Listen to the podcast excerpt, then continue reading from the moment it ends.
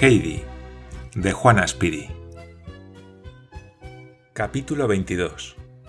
Una sorpresa tras otra. A la mañana siguiente, el viejo de los Alpes salió de la cabaña aún más temprano que de costumbre para examinar el cielo y ver cómo se presentaba el día. Un resplandor anaranjado aparecía por detrás de las cimas lejanas. Un viento fresco mecía las ramas de los abetos. El sol iba a salir. El viejo permaneció algún tiempo inmóvil, contemplando con recogimiento la aparición del día.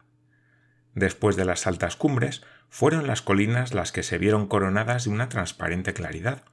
Los sombríos vapores del valle se disiparon, absorbidos por una luz rosada, y pronto, desde las cimas al llano, todo resplandeció sumido en una luz flotante. El sol había salido. El abuelo sacó el sillón de ruedas del cobertizo, lo llevó ante la puerta y allí lo dejó. Luego subió a despertar a las niñas y a decirles que había amanecido un día hermoso. En aquel momento Pedro aparecía en lo alto del sendero. Las cabras no iban, como habitualmente, a su lado, sino que, aterradas, corrían de un lado a otro, pues a cada momento el pastorcillo cortaba el aire con su látigo y los animales rehuían los golpes. Pedro había llegado al colmo de la cólera y de la desesperación. Desde hacía dos semanas no había tenido a Heidi solo para él, como de costumbre. Desde el amanecer, cuando subía a los Alpes, hallaba a la niña forastera instalada en su sillón de ruedas y acompañada de Heidi. Al atardecer, cuando volvía, el sillón y la enferma estaban bajo los abetos y Heidi tan cerca de la inválida como por la mañana.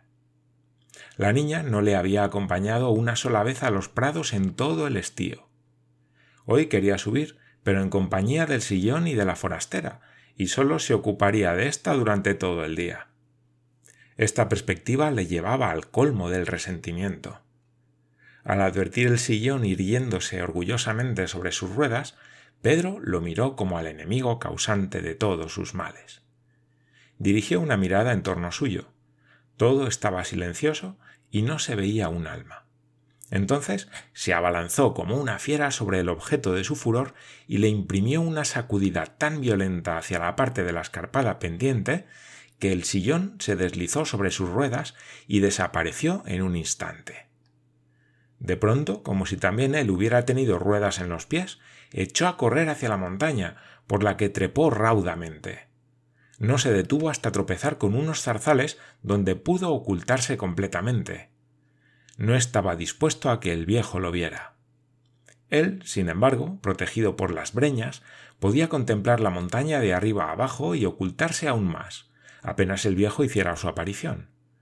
Así lo hizo, y vio que lejos, a lo largo de la pendiente, rodaba su enemigo con una rapidez progresiva.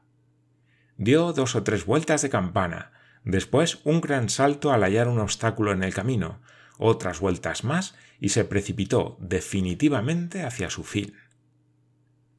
En su carrera iba dejando una estela de fragmentos, los brazos, el respaldo, los cojines. Al ver esto, Pedro experimentó tan inmensa alegría que dio un salto y se echó a reír para dar rienda suelta a su regocijo. Después volvió a su refugio para seguir espiando. Nuevas carcajadas y nuevos gritos de alegría. Pedro enloquecía de placer contemplando la destrucción de su enemigo. Preveía lo que iba a pasar. Ahora que la forastera carecía de medio de transporte, se vería precisada a partir. Heidi estaría de nuevo sola, la acompañaría a los campos y la tendría para él por la mañana y por la tarde, hasta la hora de regresar a la cabaña, por lo cual todo volvería a su natural estado. Mas Pedro no calculaba lo que sucede después de haber cometido una mala acción. Heidi fue la primera en salir de la cabaña y se dirigió rápidamente hacia el cobertizo, seguida del abuelo, que llevaba a Clara en brazos. La puerta del cobertizo estaba completamente abierta. Las dos tablas habían sido apartadas y la luz del día penetraba hasta los más profundos rincones. Heidi miró en todas direcciones y después volvió al lado del abuelo con rostro en el que se dibujaba el más profundo asombro. El viejo avanzó a su vez. ¿Qué significa esto? ¿Eres tú, Heidi, la que te has llevado el sillón? No, abuelito, no lo encuentro por ninguna parte, a pesar de que dijiste que estaba a la puerta del cobertizo, repuso la niña mirando en todas direcciones. A todo esto, el viento había adquirido mayor violencia y comenzó a sacudir las puertas del cobertizo. Abuelito, ha sido el viento. exclamó Heidi. Oh, si se hubiera llevado el sillón de Clara a Dorfli, tardaríamos mucho tiempo en volverlo a traer y ya no podríamos ir a los prados porque sería demasiado tarde. Si ha llegado a Dorfli no podremos encontrarlo de ninguna manera porque se habrá hecho mil pedazos, dijo el abuelo avanzando para examinar la pendiente. Es curioso, añadió midiendo con la mirada el trayecto que debía haber recorrido el sillón para dar la vuelta a la cabaña. Oh, qué desgracia. ya no podremos ir hoy, y acaso jamás, a los campos de pastos. exclamó Clara desolada. Indudablemente será preciso que me vuelva a casa, puesto que no tengo el sillón. ¡Qué desdicha! ¡Qué desdicha! Pero Heidi levantó hacia el viejo sus ojos llenos de confianza y dijo ¿Verdad, abuelito, que tú inventarás cualquier cosa para que Clara no tenga necesidad de volver enseguida a su casa, como ella cree? Por hoy iremos a los campos como nos lo habíamos propuesto. En cuanto a lo demás, ya veremos lo que sucede. Las niñas dieron rienda suelta a su alegría. El viejo entró en la cabaña y salió con unos cuantos chales que extendió cerca del muro y puso sobre ellos a Clara. Después fue en busca de la leche para que se desayunaran las niñas e hizo salir a Blanquita y Diana del establo. ¿Por qué tardará tanto nuestro general? dijo el viejo como hablando consigo mismo, pues no había oído todavía el silbido del muchacho. Desde hoy, dijo poniéndose en marcha, las cabras vendrán con nosotros. Heidi no podía desear otra cosa mejor, un brazo en torno del cuello de Blanquita y rodeando con el otro el de Diana, corría alegremente detrás del abuelo. Las cabras se mostraban tan contentas de ir de nuevo en su compañía que la estrujaban a fuerza de estrecharse contra ella. Al llegar a lo alto, vieron de pronto a las cabras que pacían tranquilamente y a Pedro que estaba tumbado entre ellas. Otra vez te enseñaré yo a que silbes cuando pases. ¿Qué significa esto? exclamó el viejo. Apenas oyó esta voz tan conocida, Pedro se puso en pie apresuradamente. Nadie se había levantado todavía, repuso. ¿Has visto el sillón? preguntó el viejo. ¿Qué sillón? repuso Pedro con tono áspero. El viejo no dijo nada. Extendió los chales al sol, instaló sobre ellos a Clara y le preguntó si se encontraba bien. También como en el sillón, repuso la niña en tono agradecido. No hay en el mundo lugar más bello que este. Qué hermoso es esto, Heidi. Qué hermoso. añadió lanzando una mirada en torno suyo. El abuelo se dispuso a regresar. Dijo a las niñas que no tenían que hacer sino divertirse cuanto pudieran durante el día. Cuando fuera la hora, Heidi iría a buscar la comida en el saquito que él había colocado en un alto rincón protegido por la sombra. Pedro les daría tanta leche como quisieran, pero Heidi debía tener cuidado de que la leche fuera de blanquita. En cuanto a él, volvería al atardecer, pero ante todo era preciso que fuera en busca del sillón. El cielo era de un azul profundo, sin que ninguna nube lo empañara. En los ventisqueros cercanos veíanse brillar millares de estrellas de oro y plata. Las grises rocas se erguían orgullosamente dominando todo el valle. El ave de rapiña cruzaba los aires y la brisa de los Alpes, barriendo las altas cimas, se deslizaba deliciosamente sobre la montaña soleada. Las niñas experimentaban un bienestar indecible. De vez en cuando una de las cabritas se acercaba y se tendía junto a ellas. La que con más frecuencia hacía esto era la cariñosa Blancanieves. Se frotaba contra Heidi y no se habría separado de ella jamás, de no ir a empujarla a otra cabra. De esta forma, Clara fue conociendo a todas las cabras y aprendió a no confundir una con otra observando la fisonomía y las maneras propias de cada una de ellas. Las cabras, a su vez, se familiarizaban tanto con Clara que continuamente se acercaban a ella y frotaban su cabeza contra el hombro de la niña, como prueba de amistad y de afecto. Algunas horas transcurrieron así. De pronto, Heidi tuvo la idea de ir hacia donde estaban las flores a ver si había muchas, si estaban completamente abiertas y si olían tan bien como en el verano anterior. Para poder ir con Clara era preciso esperar a que el viejo volviera al atardecer, pero entonces quizá ya todas las flores hubieran cerrado sus corolas.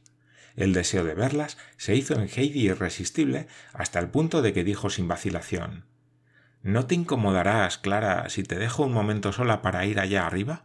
Me gustaría tanto volver a ver las flores. Espérate. Heidi había tenido una idea.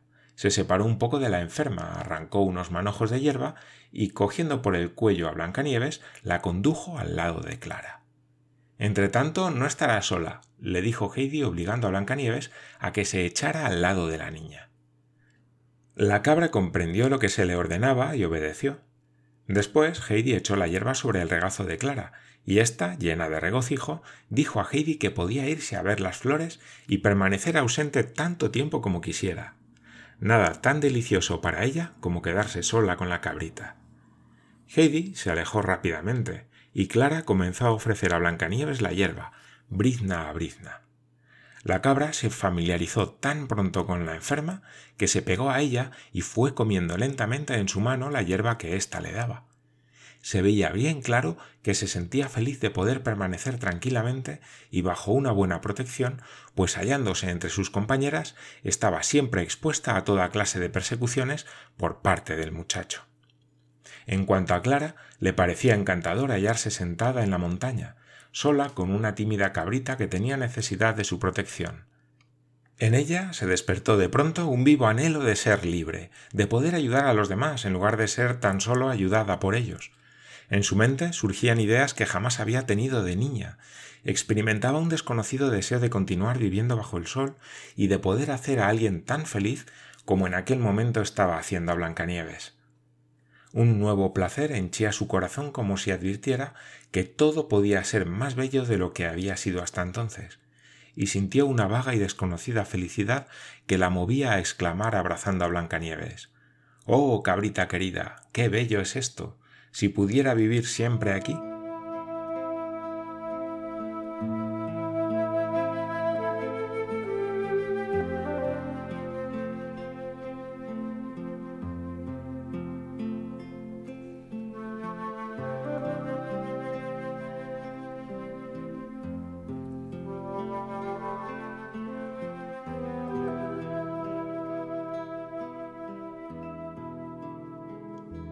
Entretanto, Heidi había llegado al punto donde crecían las flores.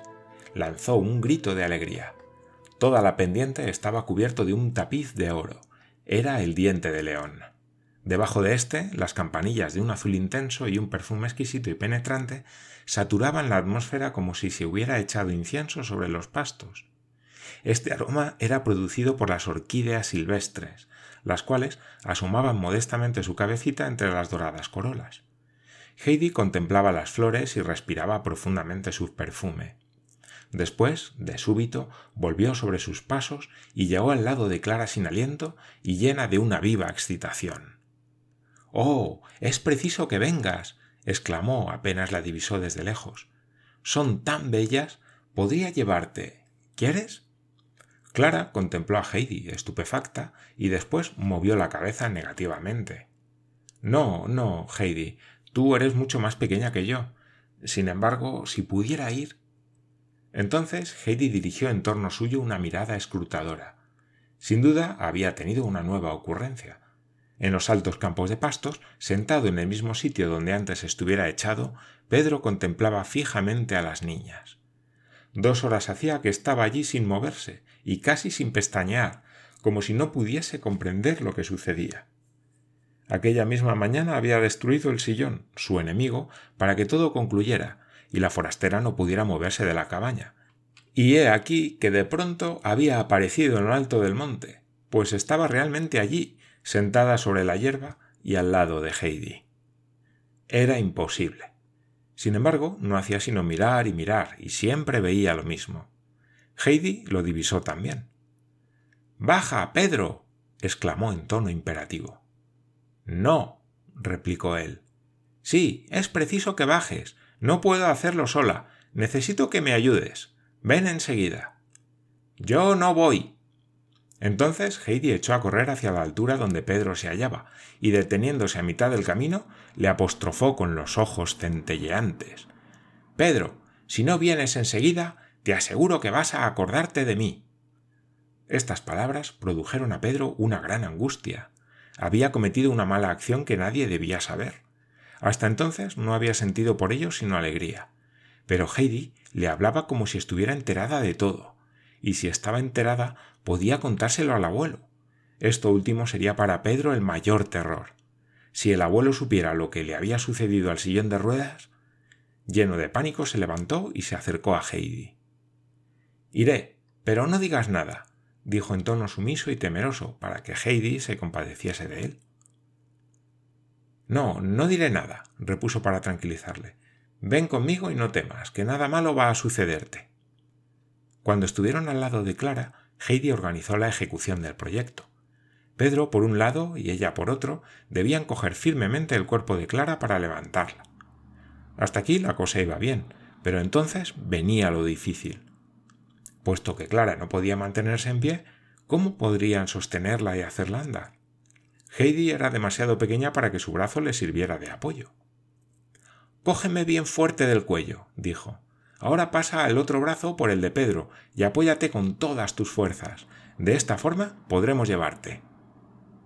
Clara hizo lo que Heidi le ordenaba, pero Pedro, que nunca había dado el brazo a nadie, lo mantenía rígido a lo largo de su cuerpo, como un bastón. No se hace así, Pedro, dijo Heidi con firmeza. Dobla el brazo. Clara pasará el suyo por él, apoyándose firmemente. Tú no debes soltarla por nada del mundo. Así avanzaremos bien. De este modo lo hicieron. Sin embargo, no avanzaban tan fácilmente como ella creyera. Clara no tenía ligereza ninguna, y sus puntos de apoyo, el uno demasiado bajo y el otro demasiado alto, le servían de muy poco. De vez en cuando, Clara intentaba mantenerse sobre sus pies, mas enseguida los retiraba del suelo, uno tras otro. Pisa una vez con toda tu fuerza, le propuso Heidi, y verás cómo después el daño es menor. ¿Tú crees? replicó Clara, vacilante. Sin embargo, obedeció y pisó firmemente con un pie, después con el otro, aunque no sin lanzar gritos de dolor. Inmediatamente hizo la prueba otra vez y exclamó llena de gozo Oh. Ahora ya no me hace tanto daño. Prueba otra vez. la apremió Heidi. Clara lo hizo una vez más, luego otra y otra después.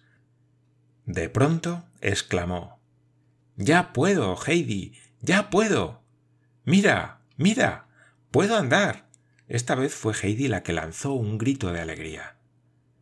Oh. ¿De verdad puedes andar? ¿Es cierto que puedes andar sola? Oh. si el abuelo estuviera aquí. Ya puedes andar, Clara. Ya puedes andar. repetía Heidi una y otra vez. Bien es verdad que Clara se apoyaba firmemente en sus acompañantes, pero no es menos cierto que cada vez sus piernas adquirían una mayor firmeza. Los tres lo advirtieron así, y Heidi se sentía desbordante de felicidad. Ahora podremos venir todos los días a los prados y pasear por donde queramos, exclamó. Y de ahora en adelante podrás marchar como yo, sin necesidad de sillón de ruedas, porque ya estás completamente curada. Oh, no podía suceder nada mejor. Clara compartía de todo corazón la alegría de Heidi, pues tampoco podía haber para ella felicidad mayor que la de recobrar su salud para ir por todas partes, como los demás, en vez de pasarse el día sepultada en el fondo de un sillón de inválidos. No era largo el camino que les separaba de la pendiente florida. Se veía a lo lejos el brillo dorado del diente de león bajo los reflejos del sol. Enseguida llegaron al campo de las campanillas, cuyo tapizado suelo invitaba a hacer alto. ¿Podremos sentarnos aquí? preguntó Clara. Este era el deseo de Heidi. Los niños se instalaron en medio de las flores y Clara se sentó por primera vez sobre el fresco césped, lo cual le causó una sensación de bienestar inefable. En torno de ellos se balanceaban las campanillas azules, la hierba de oro y el diente de león. Por todas partes se expandía el penetrante perfume de las flores silvestres. Qué hermoso era todo aquello. La misma Heidi nunca había experimentado tan deliciosa sensación de belleza. La niña no sabía por qué llenaba su corazón un placer tan grande, tan inmenso, que le daba deseos de gritar. Después, de pronto, acordándose de que Clara estaba curada, comprendió que esto era mucho más hermoso todavía. Clara permanecía silenciosa ante las hermosas perspectivas que le presentaba el porvenir. Su dicha era tan grande que casi no le cabía en el corazón. El brillo del sol y el perfume y el encanto de las flores contribuía a sumirla en el mutismo más completo. También Pedro estaba silencioso e inmóvil entre las perfumadas flores, pues se había dormido profundamente. En aquel lugar, protegido por las rocosas montañas, soplaba suavemente el viento y producía un tenue rumor entre los zarzales. De vez en cuando Heidi dejaba su sitio y corría de aquí para allá. Siempre hallaba un rincón más bello que los otros y se sentaba en todas partes donde juzgaba que las flores eran más abundantes o que su perfume era más exquisito para que la brisa lo llevara a oleadas sobre ella. Así se deslizaron las horas. El sol estaba ya muy lejos del cenit cuando un grupo de cabras apareció a cierta distancia, avanzando gravemente hacia la florida ladera. No era aquel su campo de pastos habitual. Nunca se las llevaba allí porque no les gustaban las flores. Parecían llegar en comisión, con cascabel a la cabeza, y buscaban evidentemente a sus guardianes, los cuales, tan largamente y contra las leyes establecidas, las habían abandonado, pues las cabras sabían distinguir muy bien los diferentes momentos del día. Al ver en medio de las flores lo que buscaban, Cascabel baló sonoramente, mientras las otras le hacían coro, y al fin todo el tropel de cabras, balando desesperadamente, se dirigió a galope hacia las niñas. Pedro despertó entonces, pero tuvo que frotarse los ojos fuertemente, pues había soñado que el sillón estaba de nuevo ante la cabaña, más intacto que nunca, y aún despierto había visto las tachuelas doradas brillar al sol. Pero pronto se dio cuenta de que no había tales tachuelas, sino que se trataba de las florecillas amarillas que salpicaban el césped. Al mismo tiempo, la angustia que había experimentado durante sus sueños a ver el sillón intacto resurgió en él con más fuerza que antes. A pesar de que Heidi le prometió no decir nada al viejo, Pedro sentía el temor de que cualquier otro lo descubriera. Así pues, se mostró muy amable y obediente e hizo todo cuanto Heidi le ordenaba. De vuelta a los prados, Heidi se apresuró a ir en busca del saquito de la comida y se dispuso a cumplir la promesa, pues al amenazar a Pedro solo había querido decir que lo dejaría sin comida. Al ver por la mañana los manjares exquisitos que el abuelo había puesto en el saquito, a Heidi la complació la idea de que una parte de ellos sería para Pedro, mas en vista de su obstinación quiso darle a entender que no probaría aquellas cosas tan ricas, cosa que Pedro interpretó de modo muy diferente. Heidi vació el contenido del saquito y trozo a trozo formó tres pilas iguales. Viendo lo altas que eran, exclamó con alegría Además, Pedro tendrá todo lo que a nosotras nos sobre. Después dio sus dos raciones a sus dos compañeros y se sentó con la suya al lado de Clara. Los tres comieron con un gran apetito a causa del inusitado ejercicio realizado aquella mañana. Llegó, sin embargo, lo que Heidi había previsto. Cuando a Clara y a ella se les había terminado el apetito, quedaba todavía una segunda ración para Pedro, tan abundante como la primera. Este se lo comió todo en silencio y aún recogió las migajas, pero no mostró su habitual satisfacción. Algo pesaba en su estómago y le oprimía la garganta a cada bocado. Habían comenzado a comer tan tarde que poco después vieron aparecer al abuelo, que acudía en su busca. Heidi corrió a su encuentro. Quería ser la primera en contar al viejo lo que había sucedido, pero su gozo era tan grande que apenas halló las palabras precisas para explicarle el hecho. Este, sin embargo, comprendió enseguida lo que la niña quería decirle, y un vivo placer iluminó su rostro. Apresuró el paso y llegó junto a Clara, a la que dijo sonriendo gozosamente ¿Te has atrevido al fin? Pues entonces la victoria es nuestra. Después la ayudó a levantarse y poniéndola de pie, la rodeó con el brazo izquierdo y le tendió el firme apoyo de la mano derecha. Clara anduvo todavía con más seguridad que antes. Heidi comenzó a dar saltos en torno de ella mientras lanzaba exclamaciones de gozo. En cuanto al abuelo, hubiérase dicho que la suprema felicidad se había adueñado de él pero de pronto se detuvo y tomando a Clara en sus brazos le dijo Para ser la primera vez ya está bien. Por otra parte, es ya hora de regresar a la cabaña. Después se puso inmediatamente en camino, considerando que Clara ya había hecho bastante ejercicio y necesitaba reposo.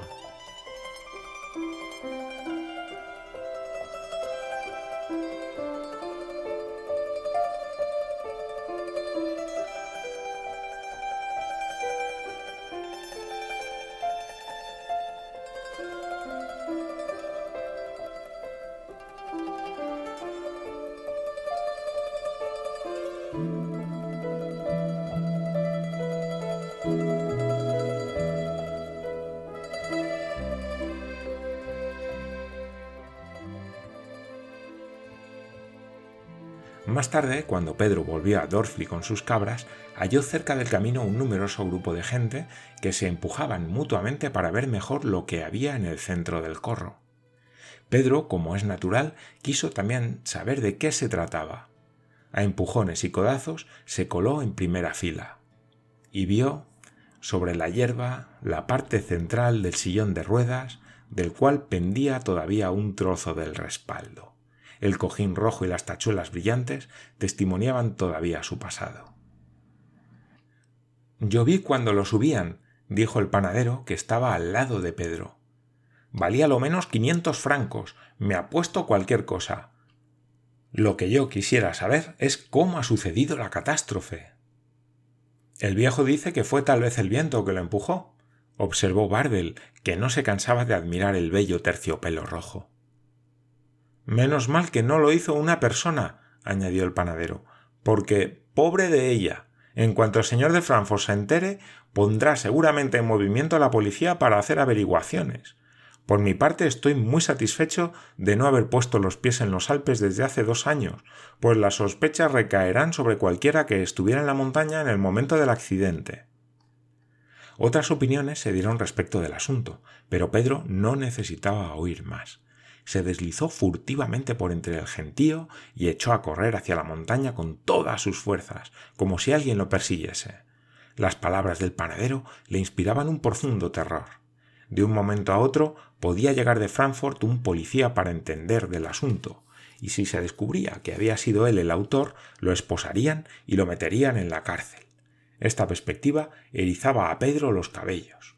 Llegó a su casa aterrado no respondió a las preguntas que se le hacían.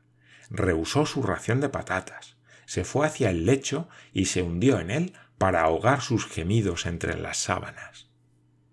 Pedro debe haber comido otra vez acederas y le deben haber sentado mal, dijo Brígida, oyéndole suspirar. Es preciso que se lleve un poco más de pan. Mañana dale un trozo del mío, dijo la abuela compasivamente. Aquella misma noche cuando las niñas contemplaban desde sus camitas el cielo estrellado, Heidi dijo a Clara ¿No se te ha ocurrido pensar hoy cuán conveniente es que Dios no nos conceda las cosas enseguida que las pedimos, pues Él sabe muy bien lo que nos conviene? ¿Por qué dices eso, Heidi? preguntó Clara. Porque cuando estaba en Frankfurt no cesaba de rogarle que me permitiera volver enseguida a casa, y como no pude hacerlo inmediatamente, creí que Dios no me había escuchado. Pero he aquí que si yo hubiera dejado Frankfurt cuando se lo pedí, tú no habrías venido a los Alpes, ni te habrías curado. Clara quedó pensativa. Entonces, Heidi, no debemos pedir nunca a Dios, puesto que Él sabe muy bien lo que nos conviene y qué es lo que debe darnos.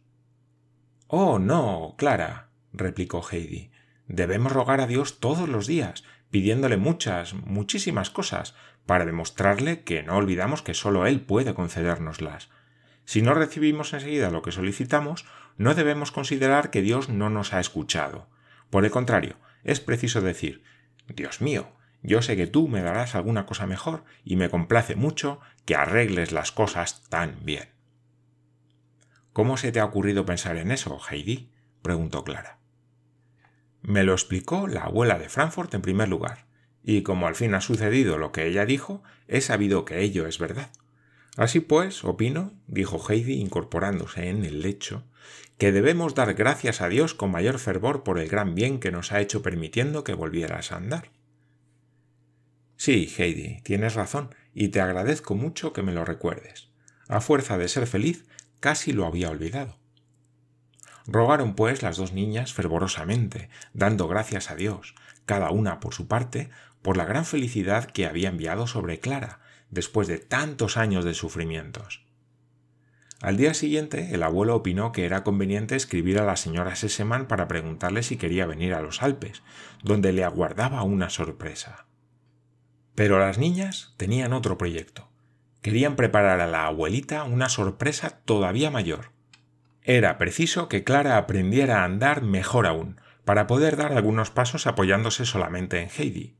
Sobre todo era necesario que la abuelita no tuviera la menor idea de lo sucedido se preguntó al abuelo cuánto tiempo se necesitaría para obtener tal resultado, y como éste opinaba que una semana sería suficiente, se escribió a la señora Sesemann para invitarla con insistencia a que fuera a los Alpes ocho días después. Pero no se le dijo cuál era la sorpresa que se le reservaba. Los días siguientes fueron los más hermosos que Clara pasó en los Alpes. Todas las mañanas, al despertar, oía en el fondo de su corazón una voz que le decía Estoy curada, Estoy curada, no necesito sillón ninguno. Puedo andar como todos. Después hacía el correspondiente ejercicio. Como cada día progresaba más, aunque poco a poco, Clara pudo intentar dar paseos más largos.